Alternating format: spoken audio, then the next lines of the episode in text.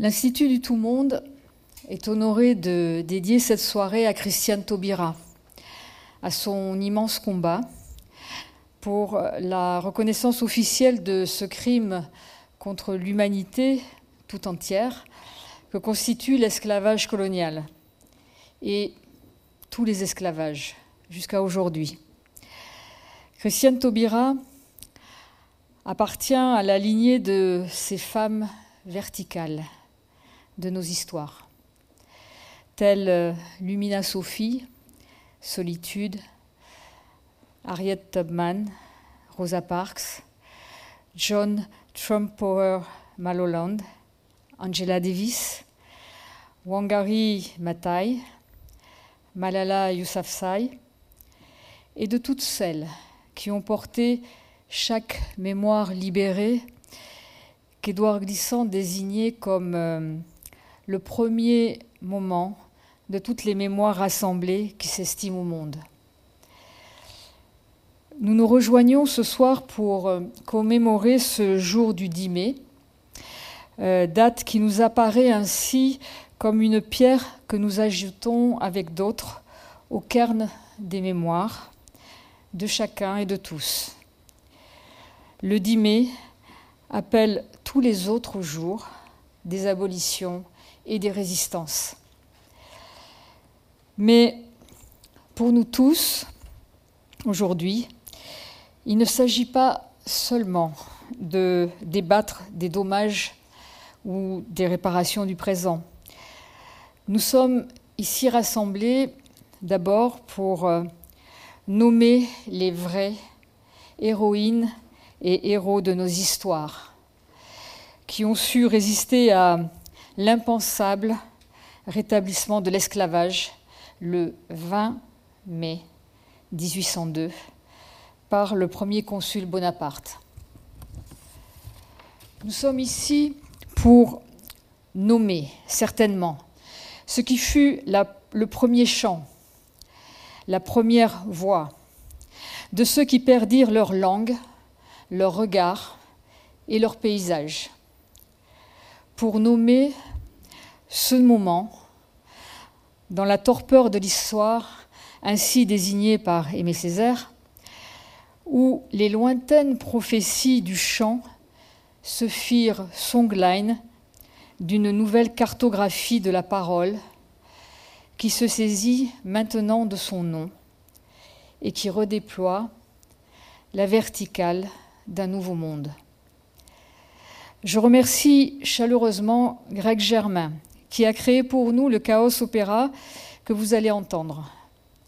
Avec tous les artistes qui se sont joints à nous ce soir, Marianne Mathéus, Sophie Bourrel, Stéphie Glissant, Roberto Jean, Victor Laszlo, Grégory Privat, Marie-Claude Botius, ainsi que le trio Mahagoni, à Hugo Rousselin pour la coordination et les images de la soirée.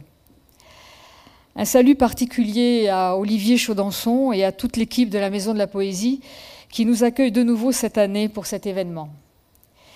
Merci à tous qui nous écoutez et je passe la parole maintenant à Greg Germain. Merci.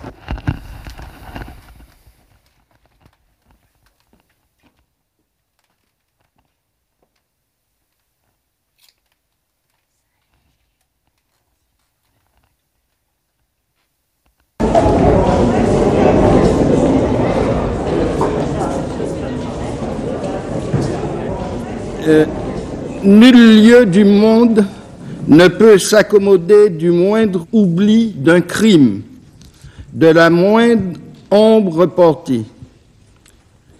Nous demandons que les non-dits de nos histoires soient conjurés pour que nous entrions ensemble et libérés dans le tout monde. Ensemble encore, nommons la traite et l'esclavage perpétré dans les Amériques, crime contre l'humanité. C'est signé Édouard Glissant, Patrick Chamoiseau et Volé Soyenka.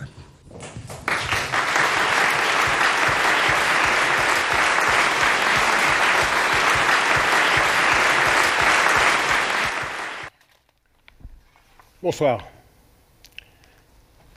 Nous nous sommes appuyés pour cette première partie de ce chaos opéra sur le discours de Christiane Taubira qu'elle a prononcé à l'Assemblée en 2009. C'est une proposition de loi affirmant que la traite et l'esclavage sont des crimes contre l'humanité. Elle était alors députée de Guyane. Cette loi s'est inscrite dans le cadre du 150e anniversaire de l'abolition de l'esclavage dans les colonies françaises. Elle met l'accent sur le devoir de mémoire.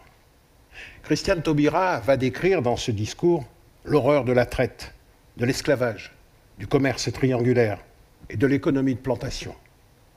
C'est à l'unanimité des 81 députés présents que sera votée cette proposition de loi. L'ordre du jour appelle la discussion de la proposition de loi de Mme Christiane Taubira Delanon et plusieurs de ses collègues tendant à la reconnaissance de la traite et de l'esclavage en tant que crime contre l'humanité. Monsieur le Président, Madame la Ministre, Monsieur le Ministre, chers collègues, le sujet dont nous nous sommes emparés n'est pas un objet froid d'étude.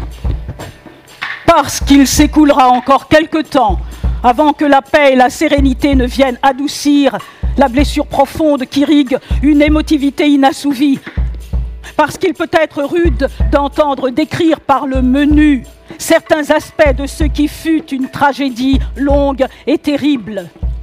Parce que l'histoire n'est pas une science exacte, mais selon Fernand Brodel, toujours à recommencer, toujours se faisant, toujours se dépassant, et parce que, enfin, la République est un combat. Comme nous l'enseigne Pierre Nora, je propose, quoi qu'il ne soit pas d'usage de procéder ainsi, de convenir de ce que n'est pas ce rapport.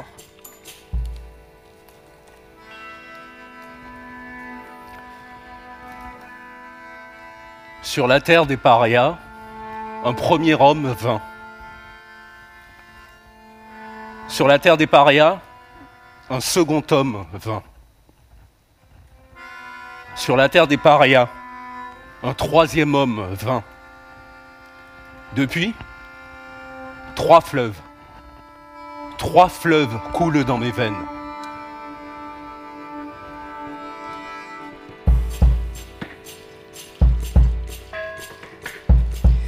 Ce rapport n'est pas une thèse d'histoire.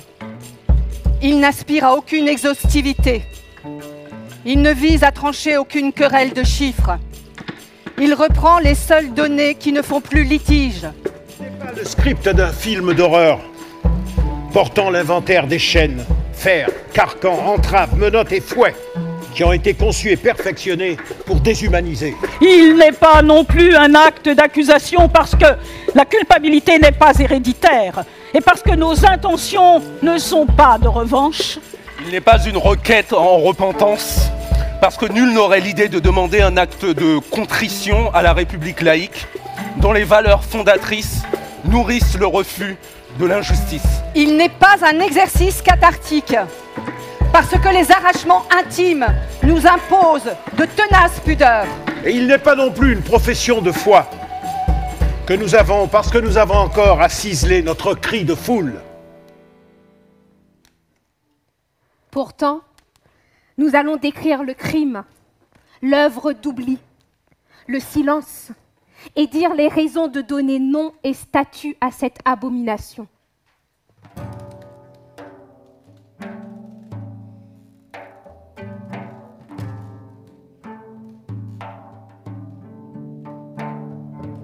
Inde, ce fut ainsi par votre nom cloué sur la folie que commença la mer. Avait-elle pris forme ou pris naissance, dites-le. Jusqu'à ce jour, quand les vieillards de ce côté que verdit le soleil se levèrent et dirent, balbutiant, Où va le souffle sont les Indes? Ils priaient et faisaient lance de leur Dieu pour le planter sur la première grève. Puis ils partirent. Dès le début, l'entreprise fut marquée par la férocité. 15 années ont suffi pour faire totalement disparaître d'Haïti, ses premiers habitants, les Amérindiens. Alors qu'on en dénombrait 11 millions le long des Amériques en 1519, il n'était plus que 2 millions à la fin du XVIe siècle. Elle fut rapidement justifiée. Elle relevait de la mission civilisatrice, visait à sauver des êtres sans âme, cherchait à assurer le rachat de certains. Elle était légitimée par la prétendue malédiction de Cham. Mais très vite, Césaire l'a démasquée. Le geste décisif est ici de l'aventurier et du pirate, de l'épicier en grand et de l'armateur, du chercheur d'or et du marchand, de l'appétit et de la force, avec derrière l'ombre portée, maléfique, d'une forme de civilisation qui, à un moment de son histoire, se constate obligée d'étendre à l'échelle du monde la concurrence de ses économies antagonistes.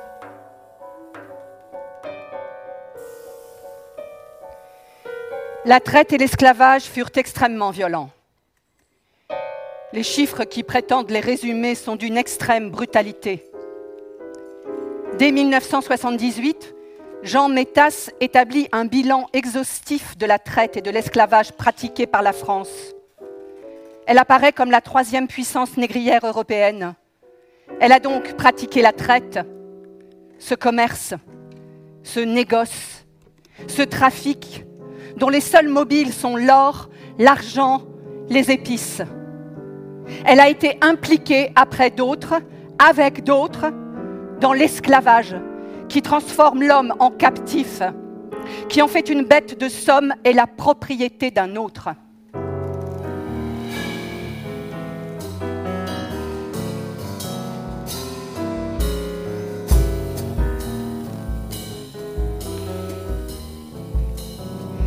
Je suis la vieille anthropophage, en société.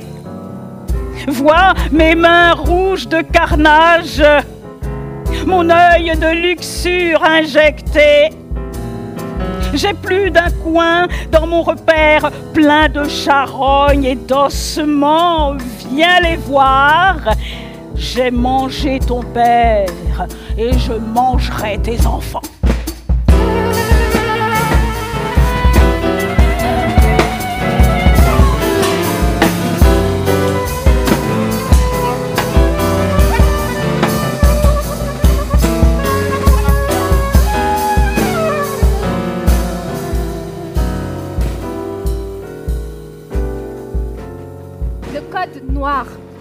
A séjourné dans le droit français pendant près de deux siècles, stipule que l'esclave est un meuble et que l'esclave affranchi doit un respect singulier à ses anciens maîtres, aux veuves et aux enfants. Le commerce triangulaire a duré quatre siècles, puisque les premiers navigateurs ont atteint le cap Bojador en 1416. Les premières razzias qui aient laissé des traces datent de 1441 sur le Rio de Oro, il est vite apparu que les Amérindiens allaient être décimés de façon impitoyable par l'esclavage. Les mauvais traitements, le travail forcé, les épidémies, l'alcool, les guerres de résistance.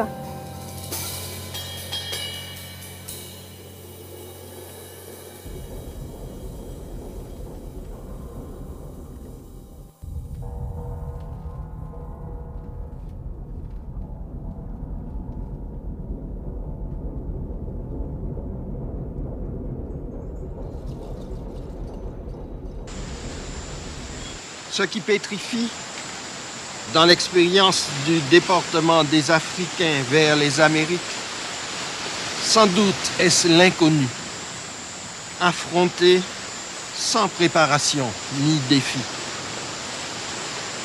La première ténèbre fut de l'arrachement au pays quotidien, au Dieu protecteur, à la communauté tutélaire. Mais cela n'est rien encore. L'exil se supporte, même quand il foudroie. La deuxième nuit fut de torture, de la dégénérescence d'être, provenue de tant d'incroyables GM. Supposez 200 personnes entassées dans un espace qui à peine en eût pu contenir le tiers. Supposez le vomi, les chairs à vif, les poux en sarabande, les morts affalés, les agonisants croupis. Supposez, si vous le pouvez, l'ivresse rouge des montées sur le pont, la rampe à gravir, le soleil noir sur l'horizon, le vertige, cet éblouissement du ciel plaqué sur les vagues. 20, 30 millions déportés pendant deux siècles et plus. L'usure plus sempiternelle qu'une apocalypse. Mais cela n'est rien encore. Le terrifiant est du gouffre, trois fois noué à l'inconnu. 15 à 30 millions de personnes, selon la large fourchette des historiens, femmes, enfants, hommes, ont subi la traite et l'esclavage. Et probablement au bas mot 70 millions si nous retenons l'estimation qui établit que pour un esclave arrivé aux Amériques, 4 ou 5 ont péri dans les razzias, sur le trajet jusqu'à la côte, dans les maisons aux esclaves de Gorée, de Ouida, de Zanzibar, et pendant la traversée.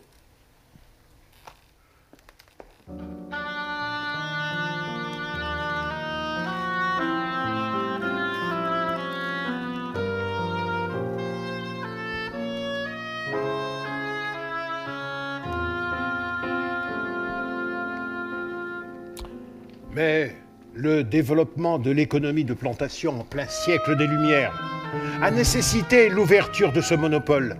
Les lettres patentes du 16 janvier 1716 ont autorisé les ports de Rouen, de Saint-Malo, de La Rochelle, de Nantes et de Bordeaux à pratiquer le commerce de la traite. Contre 20 livres par tête de noir introduits dans les îles et une exonération de la taxe à l'importation. Le régime fiscal était complété par des incitations en faveur des armateurs, des taxes sur l'affranchissement et des taxes sur les ports atlantiques.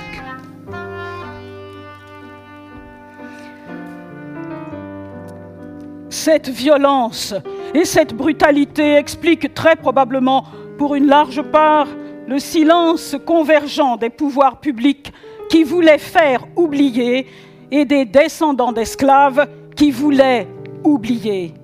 Pourtant, nous savons le partage des responsabilités, nous savons les complicités d'antan et nos défaillances d'après. Ils ont su si bien faire les choses, les choses qu'un jour nous avons nous-mêmes tout, nous-mêmes tout foutu en l'air, au que t'es déjà Léon Gontran Damas.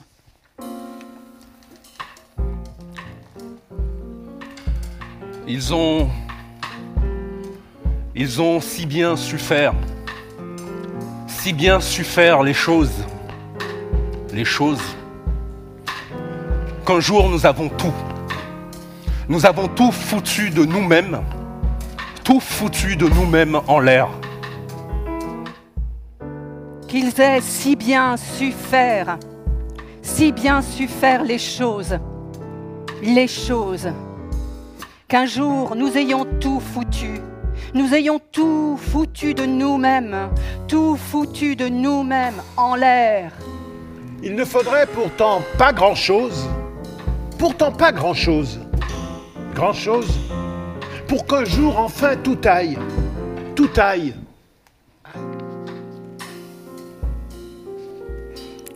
Il ne faudrait pourtant pas grand-chose, pourtant pas grand-chose, pas grand-chose, pas grand-chose.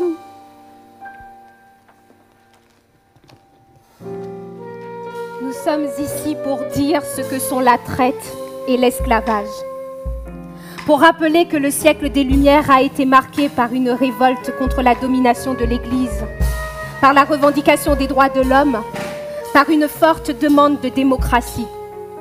Mais pour rappeler aussi que pendant cette période, l'économie de plantation a été si florissante que le commerce triangulaire a connu son rythme maximal entre 1783 et 1791. Nous sommes là pour dire que si l'Afrique s'enlise dans le non-développement, c'est aussi parce que des générations de ses fils et de ses filles lui ont été arrachées. Que si la Martinique et la Guadeloupe sont dépendantes de l'économie du sucre, dépendantes de marchés protégés, si la Guyane a tant de difficultés à maîtriser ses richesses naturelles, si la Réunion est forcée de commercer si loin de ses voisins, c'est le résultat direct de l'exclusif colonial que si la répartition des terres est aussi inéquitable, c'est la conséquence reproduite du régime d'habitation. Nous sommes là pour dire que la traite et l'esclavage furent et sont un crime contre l'humanité. Que les textes juridiques ou ecclésiastiques qui les ont autorisés, organisés, percutent la morale universelle. Qu'il est juste d'énoncer que c'est dans nos idéaux de justice, de fraternité, et de solidarité que nous puisons les raisons de dire que le crime doit être qualifié et inscrit dans la loi. Parce que la loi seule dira la parole solennelle au nom du peuple français. Cette inscription dans la loi, cette parole forte, sans ambiguïté, cette parole officielle et durable, constitue une réparation symbolique. La première est sans doute la plus puissante de toutes. Mais elle induit une réparation politique en prenant en considération les fondements inégalitaires des sociétés d'outre-mer liées à l'esclavage, notamment aux indemnisations en faveur des colons qui ont suivi l'abolition.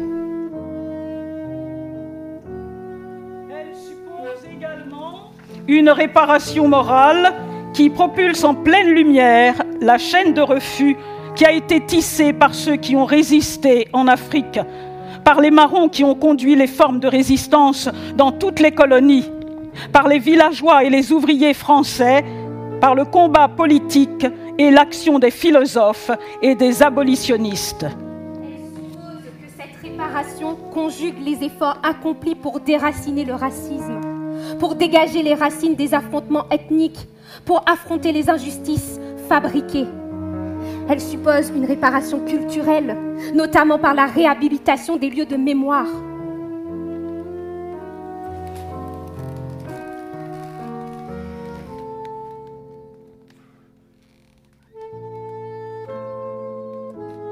Le dialogue semble amorcé, avec mille précautions, comme font ceux qui savent que souvent les mots charrient beaucoup plus que ce qu'on leur confie avec des préliminaires attentifs, car nous savons que nous avons tant de choses à nous dire. Mais nous allons cheminer ensemble dans notre diversité, parce que nous sommes instruits de la certitude merveilleuse que si nous sommes si différents, c'est parce que les couleurs sont dans la vie, et que la vie est dans les couleurs, et que les cultures et les dessins, lorsqu'ils s'entrelacent, ont plus de vie et plus de flamboyance. Nous allons donc continuer à mêler nos dieux et nos saints. Nous allons partager le kachiri et le sweli et nous allons implorer ensemble l'archange, Eshu, Gadou, Quetzalcoatl, Shiva et Mariema.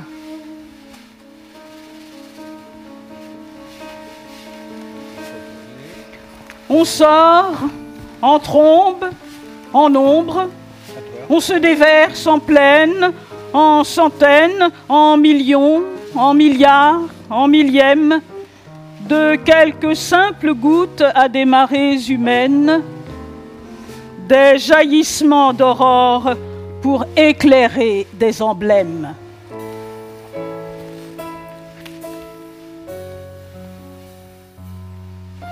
Aux armes miraculeuses on a lu Césaire et Prévert. On viendra vous faire la guerre avec la parole poudrière. On désigne plus l'ennemi, car il est partout, même en nous. On va mourir debout, par ce qu'on a vécu à genoux.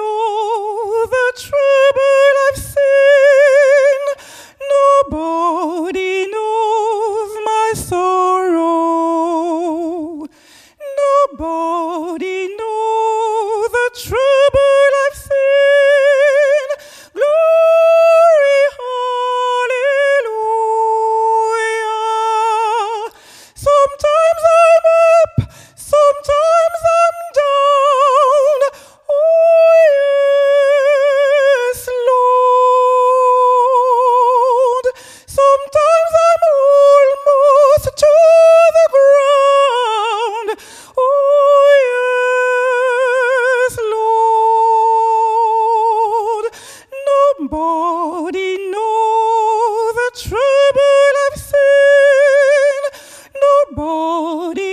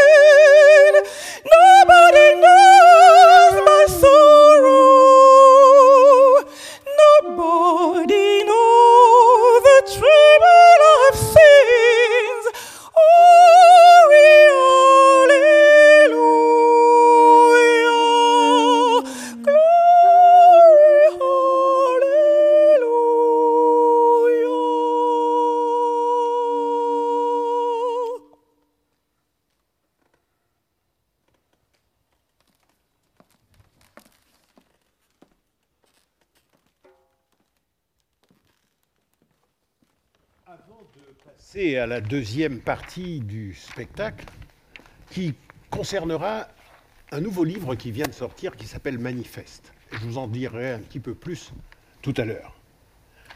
Nous allons d'abord vous proposer quelques témoignages. D'abord, la déclaration de Tozer, qui a été écrite après la rencontre d'Édouard Glissant, de Salah Trabelsi et de Abdelhamid Larguesh en 2009, lors du colloque de Tozer, justement. Et trois autres témoignages, extraits des livres de Marie-Josée Monzin, de Denetem Toam Bona et de Monique Arien Carrère. La déclaration de Tozer. Nous, réunis sur le continent africain au colloque de Tozer, autour d'un thème longuement mis à l'ombre dans l'histoire du monde arabe, l'esclavage des Noirs dans un pays, la Tunisie, qui s'est préoccupé dès le milieu du XIXe siècle de la question pour enfin aboutir à son abolition en, 19 en 1846. Et en résonance avec notre revendication persistante, avant et depuis la déclaration de 1998 sur les non-dits de nos histoires et ratifiée par l'ONU, nous réclamons à notre tour de condamner cet épisode dramatique de notre histoire, dont les plaies et les blessures ne sont pas encore définitivement guéries, comme une ignominie de l'histoire.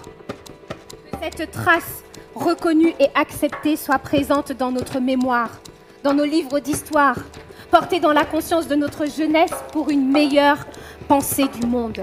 Que la construction de notre identité s'affirme en revenant aux sources de notre diversité, inscrite aussi dans les souffrances de l'homme noir, d'où sont sortis art, métissage et liberté.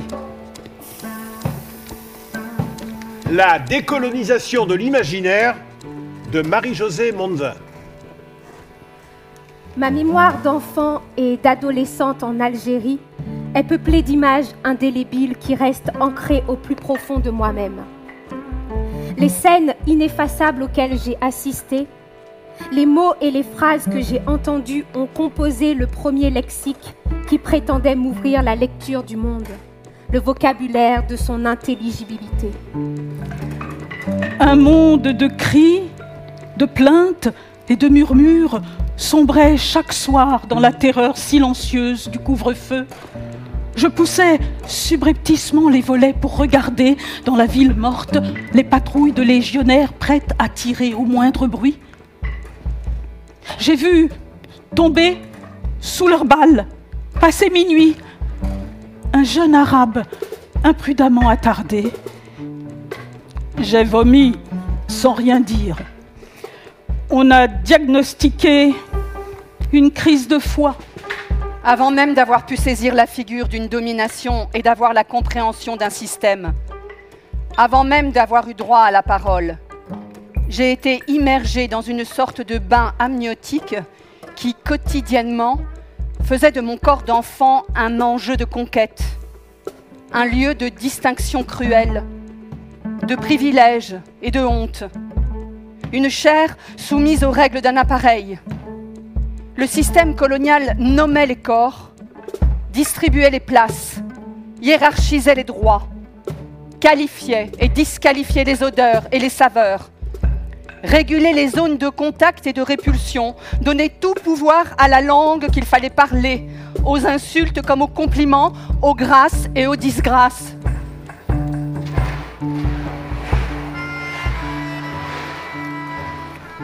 Fugitif, où cours-tu de Denetem Toambona. Dans les fabriques et les moulins à sucre, dans les champs de canne et de coton, à l'insu des planteurs et des commandeurs. Des itinéraires de fuite circulaient d'un esclave à l'autre sous la forme de chants codés. Les lines ou itinéraires chantés. La ligne de chant du line était le prélude d'une ligne de fuite dont les subtiles ramifications couvraient un vaste territoire, depuis le delta tropical du Mississippi jusqu'aux froides rives du lac Ontario à la frontière du Canada. Cette voie d'évasion, abolitionniste, esclave et affranchie, l'appelait affectueusement l'Underground Railroad, la voie ferrée souterraine. Le Spiritual Go Down Moses fut d'ailleurs composé pour annoncer sa venue dans les plantations et ateliers. Parce qu'il suscita un véritable mouvement de migration, l'Underground Railway introduisit, dans le contexte des jeunes migrations des jeunes nations américaines, l'épineuse question du statut des minorités, ainsi que celle du droit d'asile.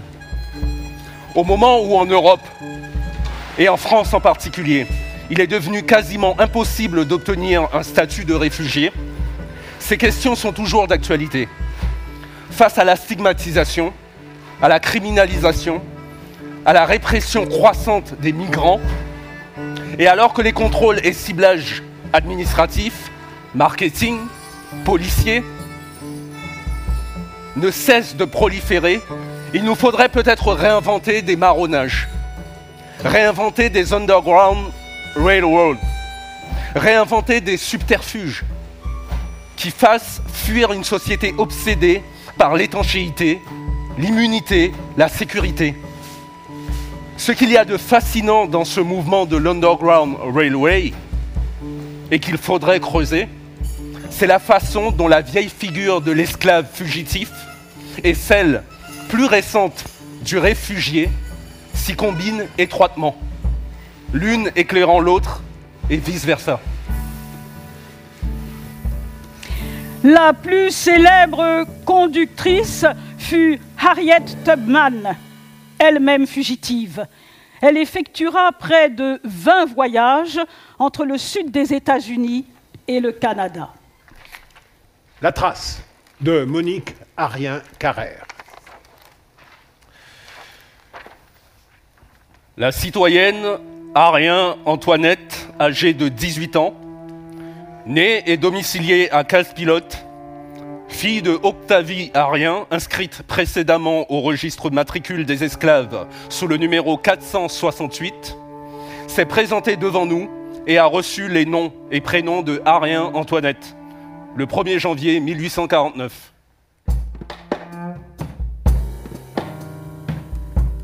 Boum Mes battements de cœur, mes battements de temps délaissent le fond de mon ventre, déchirent le voile de mon souffle, montent jusqu'à l'étouffement de ma gorge. L'écriture est là, elle aspire les mémoires, les histoires, les imaginaires d'enfance, les secrets de famille enterrés, les mots chuchotés. L'écriture est là, elle broie, avale, digère et crache la fulgurance du réel. Et le réel, c'est ça.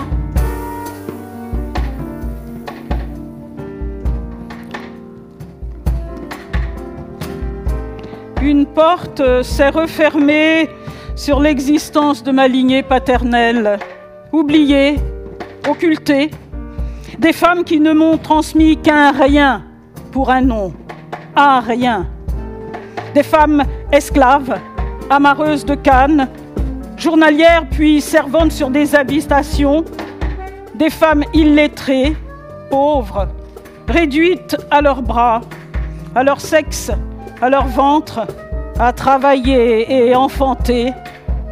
Elles m'ont donné mon nom. Elles ont résisté au souffle barbare de l'esclavage, à l'ignominie de la colonisation.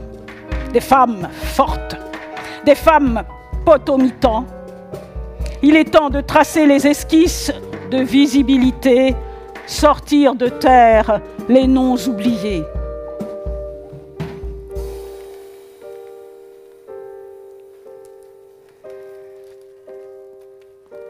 Pourquoi voudriez-vous absolument que je me nomme? Sous l'arc de mes os s'échappent des tracés. Et je n'ai pas choisi. Je suis d'ici, de roches éruptives, de volcans en sourdine, de sable noir paillettes d'argent, de sable doré éclat de nacre de cette terre lassa. Ici dans pièce côté. Qui côté? Je suis d'ici. De larmes rompues, de ciel écarlate, de rêves inaboutis, d'histoires inachevées. La collaboration entre Patrick Chamoiseau et Édouard Glissant s'est étendue sur plusieurs années. Ce fameux changer en échangeant sans me perdre ni me dénaturer, cher à Édouard Glissant, nous l'avons tous entendu. Mais ils l'ont tous les deux exploré, pratiqué, et se le sont appliqués. Le plus jeune admirant, mais questionnant sans cesse, n'hésitant pas à mettre en doute les affirmations et faisant son miel des colères feintes de l'aîné. Patrick Chamoiseau dit lui-même dans L'affectueuse révérence, un texte écrit après la mort d'Édouard, je cite, Et les colères, les mauvaises foi, et l'amitié, et les indignations, et encore les colères, et toujours l'amitié, et surtout cette tendresse exigeante, flagellante et toute pleine d'oxygène, qui forçait le gibier, chamoiseau, à conserver le cap, sans une flatterie, ni un seul compliment, avec juste la manière du commandeur sublime. Ensemble, ils ont écrit plusieurs essais qui ont été rassemblés dans une publication, Manifeste, avec un avant-propos de Patrick Chamoiseau et une postface d'Edoui Plenel, un autre historique, un autre fils d'Édouard. Les quelques textes qui vont suivre sont tirés des cinq essais qui constituent ce livre manifeste, que je vous engage à acheter et à lire.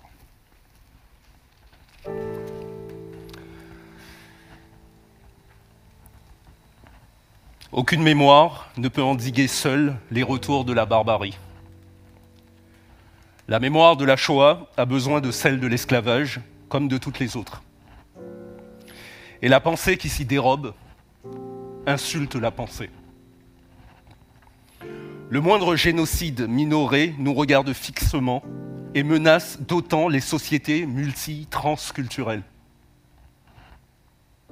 Les grands héros des histoires nationales doivent maintenant assumer leur juste part de vertu et d'horreur. Car les mémoires sont aujourd'hui en face des vérités du monde. Et le vivre ensemble se situe maintenant dans les équilibres des vérités du monde. C'est une rumeur de plusieurs siècles. Et c'est le chant des plaines de l'océan.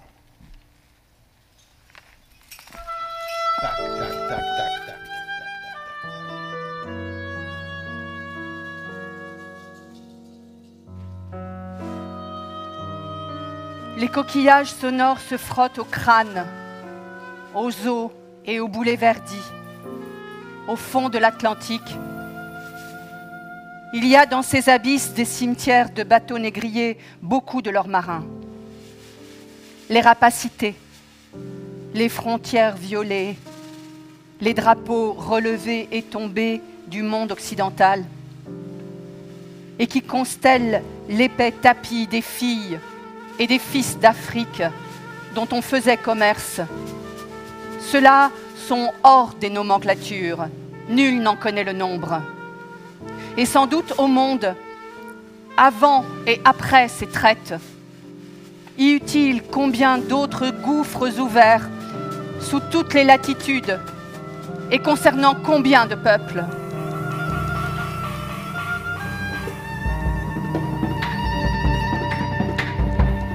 Mais ces Africains déportés ont défait les cloisonnements du monde. Eux aussi ont ouvert, à coups d'éclaboussures sanglantes, les espaces des Amériques. Ils sont entrés dans la puissance états-unienne comme un de ses fondements, mais aussi comme un de ses manques, comme une puissance et comme un manque, et comme la plus précieuse des fragilités. Ils sont en nous. Ils sont aussi entrés alentour dans les histoires croisées des Amériques du Sud, du Brésil et de la Caraïbe, dans les pensées des archipels qui aujourd'hui délassent celles des continents. Ceux-ci sont impérieux et d'une seule vérité et se projettent en flèche. Les archipels sont fragiles, mais accordés aux multiples vérités du monde actuel. L'océan de la traite fut ainsi un continent obscur. La Caraïbe où s'implantèrent les plantations à esclaves en fut la traîne archipélique.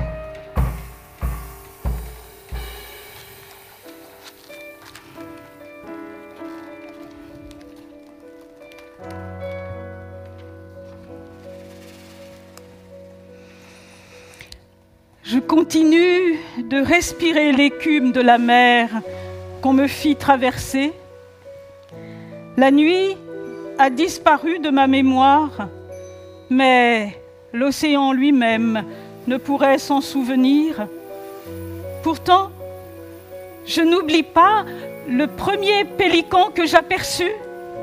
Les nuages hauts comme d'innocents témoins oculaires. Je n'ai pas oublié, je crois, mon rivage perdu, ni la langue de mes ancêtres. On m'a laissé ici, et c'est ici que j'ai vécu.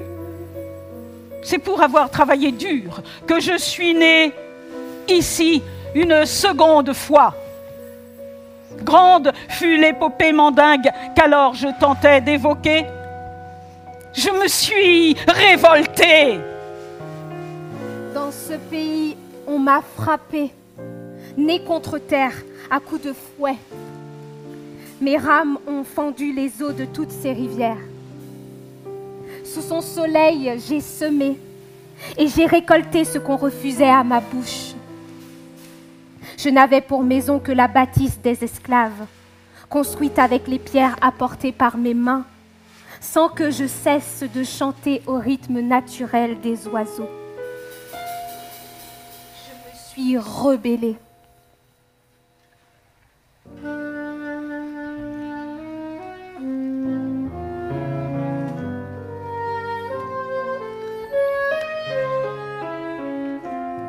Ce qui reste de ces anciens transbordés, ce limon des abysses, c'est tous les mondes anciens qui ont été broyés jusqu'à donner vrai lieu à une région nouvelle. Un monde avait laminé l'Afrique, les Afriques ont engrossé des mondes au loin. Cela manifeste et nous fait comprendre le tout monde, donné en tous, valable pour tous, multiple dans sa totalité, qui se fonde sur cette rumeur des abysses. Ces miettes de vérité, ces débris de certitude, les effondrements de l'unité première sous l'impact du grand crime, qui se sont trouvés embarqués dans les courants d'eau fond, qui étaient balayés au souffle des mêmes vents qui poussaient les bateaux négriers, se reconnaissent à présent dans ces métissages et ces mélanges, les heurts, alliances, illusions, chaos, aveuglement et clairvoyance, fixations anciennes, visions audacieuses, errance immobile, dans ce charivari, au tout monde. Tout cela est relation.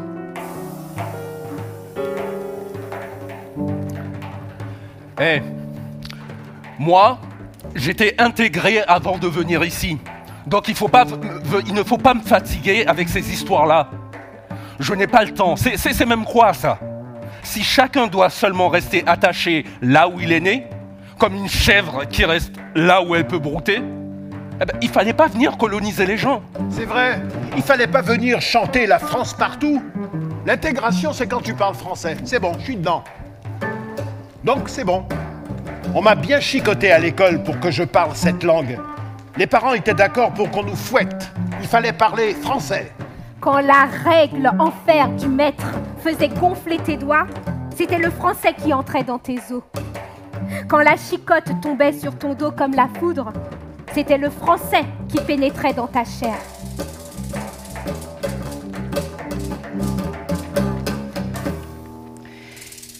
Les possibles.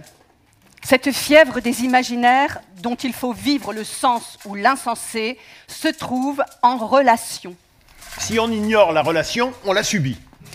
Il n'y a pas de beauté dans les mémoires solitaires, les fondamentalismes, les histoires nationales sans partage, les épurations ethniques, la négation de l'autre, les expulsions d'émigrés, la certitude close. Pas, pas- pas plus de beauté dans l'essence raciale ou identitaire. hein pas de beauté dans le capitalisme de production. hein dans les hystéries de la finance, les folies du marché et de l'hyperconsommation. Le tout monde est sensible à la chaleur des utopies, à l'oxygène d'un rêve, aux belles errances d'une poétique.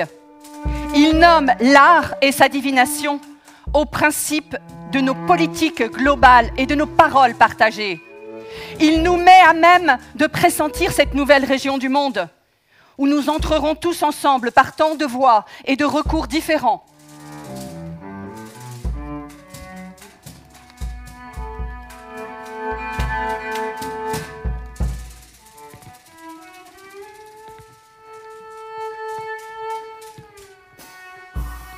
Une infinité d'archipels qu'il nous faut habiter, non pas des chapelets d'îles, marchés communs ou alliances stratégiques, gîtes de capitalistes ou bancs de frettins financiers, mais des lieux qui se joignent par mille bords, se connaissent sans code, s'émeuvent par-delà les anciens impossibles des imaginaires qui font des rives et s'entrecroisent par-dessus les océans, au-dessus des frontières, dans le silence ou dans les mois des dieux, en plein travers des continents, dans les semailles d'îles, levant une géographie que nul ne dessinerait sans la perdre aussitôt. Le tout monde est à vivre dans sa structure archipélique, seul moyen de s'en saisir sans pour autant le prendre.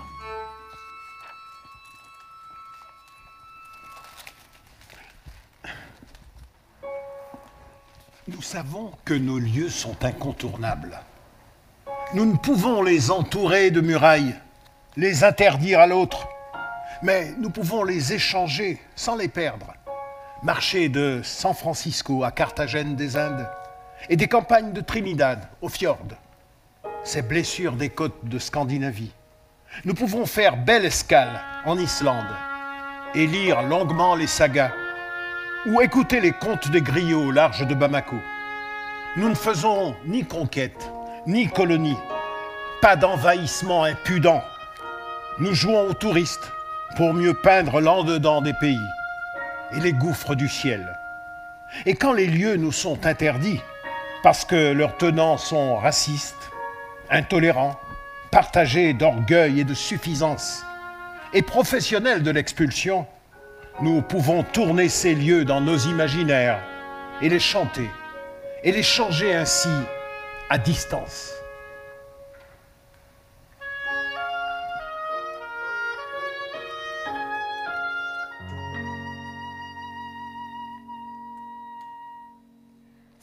Voulons sauver notre terre, il faut cesser de la tenir pour un objet qui serait nôtre.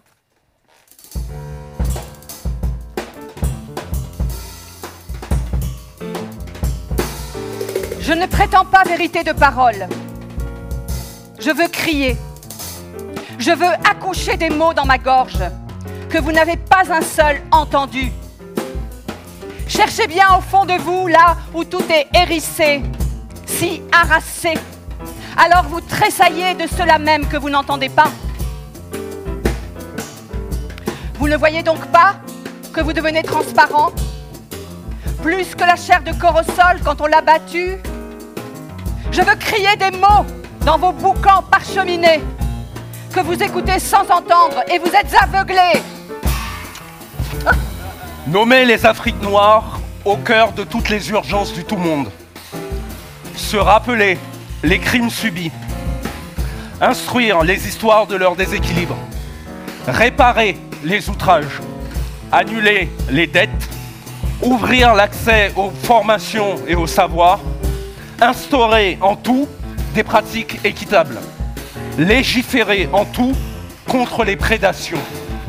Nommer un tribunal international pour juger les crimes économiques, financiers, car les émeutes de la faim, les émigrations hagardes, les désastres qui anéantissent les peuples ne sont jamais de génération spontanée. Il ne saurait y avoir de zone d'impunité ni de crimes innommés dans le tout monde. Entreprendre Distribuer par une autorité mondiale entre les endroits d'abondance, à hauteur de leur emprise sur la richesse de la planète, les parts d'immigration à absorber, les charges de misère à assumer, les devoirs face aux afflux des catastrophes, que tous soient les servants de toutes les soifs et de toutes les famines. Oser La parole est la forme de respiration la plus aboutie dans son mariage avec la ruine. C'est pourquoi nulle puissance de dévastation n'a raison des langues créoles. D'ailleurs, si celles-ci venaient à s'incarner, elles iraient chantant. Désolation est le prénom de nos vertiges, amour celui de nos torrents. Indien n'a aucun visage, ni corps levé, ni grande bouche, comme dans l'éclaté Caraïbe où s'ébouitent sûrement les couplets de colère. Les Amériques noires n'ont pas taillé la négritude à d'autres dimensions que la leur. Comme une plante qui ne sait plus s'épanouir ni au soleil ni même à l'eau, mais seulement à la présence d'une autre plante, ce silence offre ses abords aux noirs contours d'amples jambages.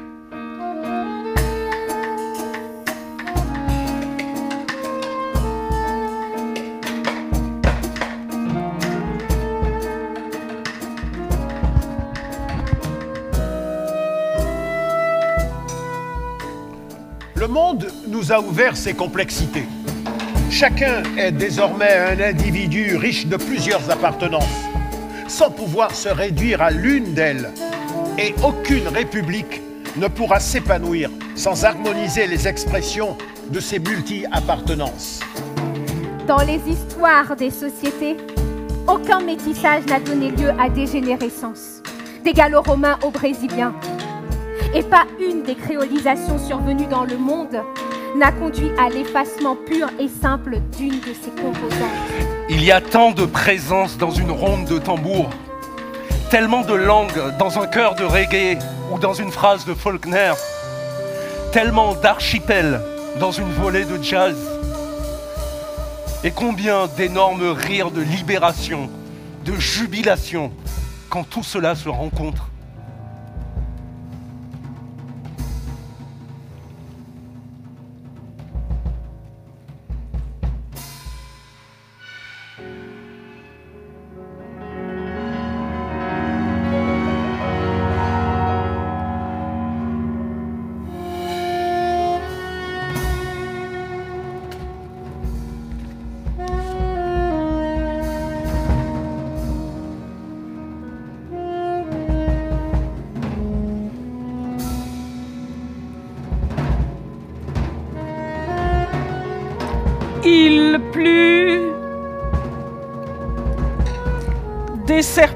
Sortirent des grands tuyas et des sapins cigus. Il pleuvait. Cyprès, peupliers, frênes et palmiers nains s'affaissèrent sous cinq jours de pluie sans vent. Le huitième jour, les tourterelles n'étaient visibles nulle part. Le neuvième, même les salamandres avaient disparu. Les chiens avaient l'oreille basse et les yeux fixés entre leurs pattes. Les hommes ne pouvaient pas travailler. L'enchaînage était lent. Le petit déjeuner abandonné. Le pas de deux devint une lente traînasserie sur de l'herbe boueuse et un terrain peu sûr. Il fut décidé d'enfermer tout le monde dans les boîtes jusqu'à ce que cela s'arrête ou se lève et qu'un blanc puisse marcher sacrebleu sans noyer son fusil et les chiens arrêter de trembler. La chaîne fut désenfilée des 46 anneaux du meilleur fer forgé à la main de Géorgie. Il pleuvait.